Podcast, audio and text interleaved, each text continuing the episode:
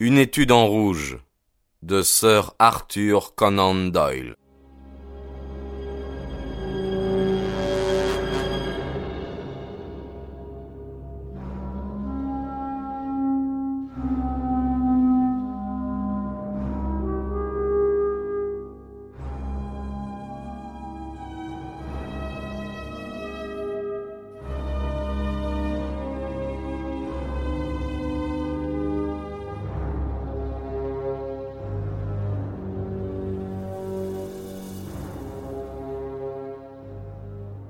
Chapitre 11 La fuite Il vous en cuira s'exclama Stangerson, blême de rage. Vous avez bravé le prophète et le conseil des quatre. Vous vous en repentirez jusqu'à la fin de votre vie. La main du Seigneur s'apesantira sur vous, hurla le jeune Drebber. Il se lèvera et vous frappera. Eh bien, moi, je n'attendrai pas, rugit Ferrier en colère. Il montait quatre à quatre chercher son fusil. Lucie le retint. Il se dégagea, mais le galop des chevaux l'avertit qu'ils étaient déjà hors d'atteinte. Hypocrite, gredin, lança-t-il en essuyant la sueur de son front. J'aimerais mieux te savoir coucher dans la tombe, ma fille, que dans le lit de l'un d'eux. Moi aussi je le préférerais, répondit-elle avec énergie. Mais Jefferson ne tardera pas à arriver. Tant mieux, car je me demande ce qu'il nous réserve. Le père et la fille avait bien besoin de l'aide d'un allié avisé. Une pareille leçon d'atteinte à l'autorité des anciens ne s'était encore jamais vue dans toute l'histoire de la colonie. Or, si la sanction des fautes mineures était si rigoureuse, quel serait le châtiment d'une telle rébellion? Ferrière savait que sa fortune ne le mettrait pas à couvert. On en avait fait disparaître d'aussi riches et d'aussi notables, et l'Église s'était approprié leurs biens. Il avait beau être courageux, il tremblait devant le danger indéfinissable qui le menaçait. Braver un danger connu n'était rien, mais cette euh, incertitude ébranlait ses nerfs. Il feignait l'insouciance pour dissimuler ses craintes à Lucie. Mais, avec la perspicacité de l'amour filial, Lucie devinait facilement son inquiétude. Il prévoyait un message, ou une remontrance quelconque de la part de Jung. Il ne se trompait pas, bien que le message lui parvint d'une manière inattendue. Quand il se leva, le matin suivant, il trouva à sa grande surprise un feuillet épinglé au couvre-lit à la place de sa poitrine. On y avait écrit en caractères gras tout de travers. Tu as vingt-neuf jours pour t'amender et ensuite. Les points de suspension étaient plus effrayants que la plus effrayante des menaces. John Ferrière se creusa la tête pour savoir comment cet avertissement était venu. Les domestiques couchaient dans une dépendance. Il avait vérifié la fermeture des portes et des fenêtres. Il froissa le papier et n'en dit mot à sa fille. Mais l'incident lui avait glacé le cœur. Les vingt-neuf jours, c'était évidemment ce qui restait du mois de réflexion que Jung lui avait octroyé. Que pouvait la force ou le courage contre un ennemi jouissant d'un pouvoir aussi mystérieux? La main qui avait fiché l'épingle aurait tout aussi bien pu le frapper au cœur. Le meurtrier serait demeuré inconnu. Il fut encore tout troublé le lendemain. Il s'apprêtait à prendre son petit déjeuner en compagnie de Lucie, quand celle-ci poussa un cri de surprise et leva le doigt.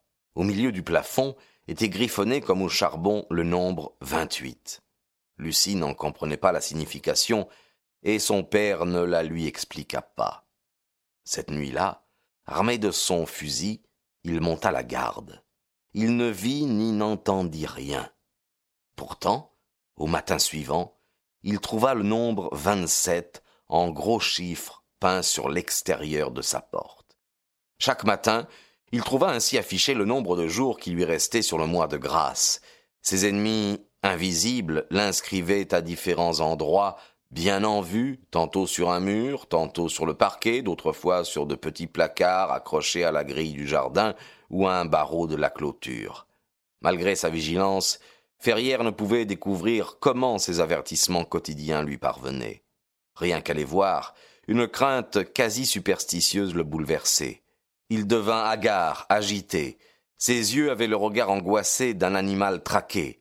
Il gardait un espoir, le jeune chasseur du Nevada. Le nombre fatal était tombé de vingt à quinze, puis de quinze à dix, sans que Jefferson eût donné de ses nouvelles. Les nombres allèrent diminuant, un par un, toujours pas de nouvelles. Chaque fois que le vieux fermier entendait passer un cavalier sur la route ou crier un conducteur après son attelage, il se précipitait à la grille en vain. Quand il vit le nombre tomber de cinq à quatre, puis à trois, le courage et l'espérance désertèrent son cœur.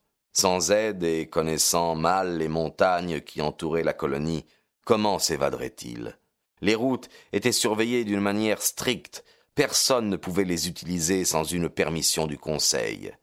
Il avait beau chercher, il ne voyait aucun moyen de détourner le coup suspendu sur sa tête.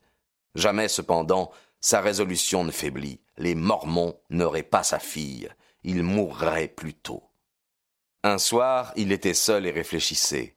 Le matin même, on avait inscrit le chiffre 2 sur un mur.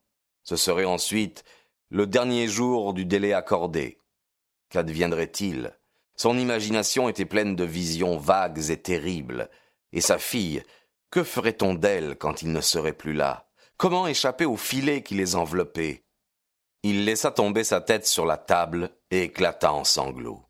Soudain, il se redressa. Il avait entendu un léger grattement, faible mais distinct dans le silence de la nuit. Ce bruit était venu de l'extérieur. Ferrière se glissa dans le vestibule et tendit l'oreille. Il y eut une brève pause, puis le bruit faible, insinuant, recommença. De toute évidence, quelqu'un frappait doucement à la porte. S'agissait-il d'un assassin venant à minuit exécuter la sentence du tribunal secret, ou bien d'un agent marquant le chiffre du dernier jour? Bah, une prompte mort vaudrait encore mieux que cette attente qui lui figerait le sang. Il prit son élan, tira le verrou et ouvrit toute grande la porte. Dehors, tout était calme et silencieux. La nuit était brillante d'étoiles. Le fermier ne vit personne dans le petit jardin fermé par la clôture et la grille, ni sur la route. Il poussa un soupir de soulagement. Il regarda encore à droite, à gauche, enfin à ses pieds. Quelle ne fut pas sa surprise. Un homme était allongé sur le sol, la face contre terre. Sidéré, Ferrière dut s'appuyer contre le mur et porter la main à sa gorge pour ne pas crier. Sa première pensée fut que l'homme était blessé, peut-être mourant. Mais il le vit ramper sur le sol et entrer dans le vestibule aussi rapidement et silencieusement qu'un serpent. Une fois dans la maison, l'homme se dressa vivement sur ses pieds pour fermer la porte. Il se retourna, le visage farouche de Jefferson Hope apparut au fermier. Bonté divine, balbutia John Ferrière, que vous m'avez fait peur. Pourquoi diable êtes-vous entré comme ça? Donnez-moi à manger, dit l'autre d'une voix éraillée. J'ai été quarante-huit heures sans boire ni manger. Il se jeta sur le pain et la viande froide qui restait du repas de son hôte. Comment va Lucie? demanda-t-il, sa faim apaisée. Bien, répondit Ferrière, mais elle ne se doute pas du danger que nous courons. En mieux. La maison est gardée de tous côtés. Voilà pourquoi je suis venu en rampant. Ils sont peut-être malins, mais pas assez pour pincer un chasseur des montagnes de la Nevada. John Ferrière se sentait un autre homme. Il saisit la main calleuse de l'ami dévoué et la serra avec force. Je suis fier de vous, dit-il. Il n'y en a pas beaucoup qui seraient venus partager notre danger et nos peines. Vous l'avez dit, répondit le jeune chasseur. J'ai du respect pour vous, mais si vous aviez été seul dans cette affaire, j'y aurais regardé à deux fois. C'est pour Lucie que je suis venu. Avant qu'il lui arrive le moindre mal, la famille Hop comptera un membre de moins. Qu'allons-nous faire? C'est demain le dernier jour. Si vous n'agissez pas cette nuit, vous êtes perdu. Deux chevaux et une mule nous attendent au canyon de l'Aigle. Combien d'argent avez-vous? Deux mille dollars en or et cinq mille en billets. Cela suffit, j'en ai autant. Il faut nous rendre à Carson City par les montagnes. Faites lever Lucie. C'est une chance que les domestiques ne couchent pas dans la maison. Pendant l'absence de Ferrière, Jefferson Hope fit un petit paquet de tout ce qu'il put trouver de comestible, et il emplit d'eau une jarre de grès. Il savait par expérience que dans les montagnes, les sources sont rares. À peine avait-il terminé ses préparatifs que le fermier revint avec Lucie tout habillé et prêt à partir. Les épanchements entre les amoureux furent tendres, mais bref, il n'y avait pas une minute à perdre. Partons tout de suite, dit Jefferson Hope de la voix basse mais résolue d'un homme qui a mesuré la grandeur du péril, mais qui s'est armé de courage pour l'affronter. Le devant et le derrière de la maison sont surveillés, mais en faisant bien attention, nous devrions pouvoir nous enfuir par une fenêtre sur le côté, et de là à travers les champs. Une fois sur la route, euh, nous ne serons plus qu'à trois kilomètres du ravin où nos montures attendent. À l'aube, nous devrions être en pleine montagne. Et si on nous arrête dit Ferrière. Hop frappa la crosse du revolver qui gonflait sa tunique. S'ils sont trop nombreux, dit-il avec un sourire sinistre, nous en emmènerons deux ou trois avec nous. Ils avaient éteint les lumières. De la fenêtre, Ferrière contempla pour la dernière fois ses champs. Il s'était longtemps préparé à en faire le sacrifice. L'honneur et le bonheur de sa fille lui importaient beaucoup plus que sa fortune. Tout respirait une paix profonde, les arbres au bruissement léger et les grands champs de blé silencieux. Le moyen de croire que des meurtriers s'y tenaient tapis à l'affût. Cependant, le visage blême et l'expression figée du jeune chasseur en disaient long sur ce qu'il avait pu observer en s'approchant de la maison. Ferrière porterait le sac d'or et de billets, Jefferson Hope les maigres provisions, et Lucie un petit paquet, ces choses les plus chères. Ils ouvrirent la fenêtre, lentement, doucement. Quand un nuage rendit l'obscurité plus complète, ils se glissèrent dans le jardin, l'un après l'autre, tout recroquevillés et retenant leur souffle, d'un pas hésitant, ils atteignirent la haie. Ils l'allongèrent jusqu'à une trouée qui s'ouvrait sur un champ de maïs. Là, le jeune homme saisit le bras de ses compagnons et les fit rentrer dans l'ombre où ils restèrent muets et tremblants. Ayant heureusement vécu dans la prairie, Jefferson Hope avait l'oreille très fine. Lui et ses amis venaient de se tapir quand, à quelques mètres d'eux, se fit entendre le triste ululement d'un hibou auquel répondit immédiatement un autre un peu plus loin. Au même instant, une ombre déboucha de la trouée et répéta le même signal plaintif. Un deuxième homme surgit. Demain à minuit, ordonna le premier, quand l'engoulevent aura crié trois fois. Entendu, dit l'autre. Je préviens frère Drebert. Transmets-lui l'ordre. Lui le transmettra aux autres. Neuf à sept Sept à cinq, répondit l'autre. Les deux ombres se séparèrent. Les dernières paroles échangées étaient sans doute des mots de passe. Le bruit des pas se perdit au loin. Jefferson se releva d'un bond. Il aida ses compagnons à passer par la trouée, et il les mena à travers champs en courant de toutes ses forces. Dépêchez-vous, dépêchez-vous, les exhortait-il de temps en temps d'une voix entrecoupée. Nous franchissons le cordon de sentinelle. Tout dépend de notre rapidité. Dépêchez-vous. Il soutint et porta presque la jeune fille hors d'haleine. Une fois sur la route, ils foncèrent à grandes enjambées. Ils n'aperçurent qu'un seul homme. Encore celui-ci ne les reconnut-il pas ils avaient eu le temps de se cacher dans un champ. Un peu avant la ville, ils prirent un sentier caillouteux qui conduisait aux montagnes. Au-dessus d'eux se dressaient deux pics sombres et dentelés. Le défilé qui les traversait, c'était le canyon de l'Aigle où attendaient les chevaux et la mule. Avec un instinct infaillible, Jefferson Hope se dirigea parmi de grosses pierres, puis le long du lit d'un torrent desséché vers un endroit retiré derrière des rochers. C'était là qu'il avait attaché les bêtes. La jeune fille s'assit sur la mule, et son père, qui avait le sac à argent, enfourcha l'un des chevaux.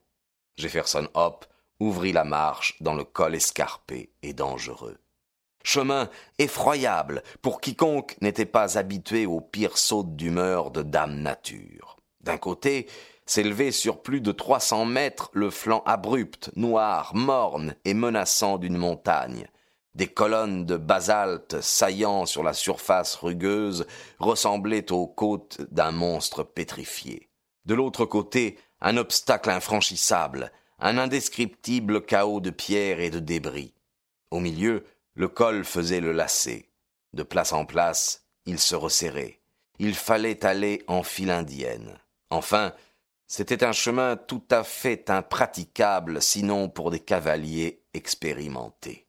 Néanmoins, malgré toutes les difficultés, les fugitifs se reprenaient à espérer. Chaque pas augmentait la distance qui les séparait des despotes qu'ils fuyaient. Cependant, ils n'étaient pas encore sortis du territoire des saints. Ils en eurent bientôt la preuve.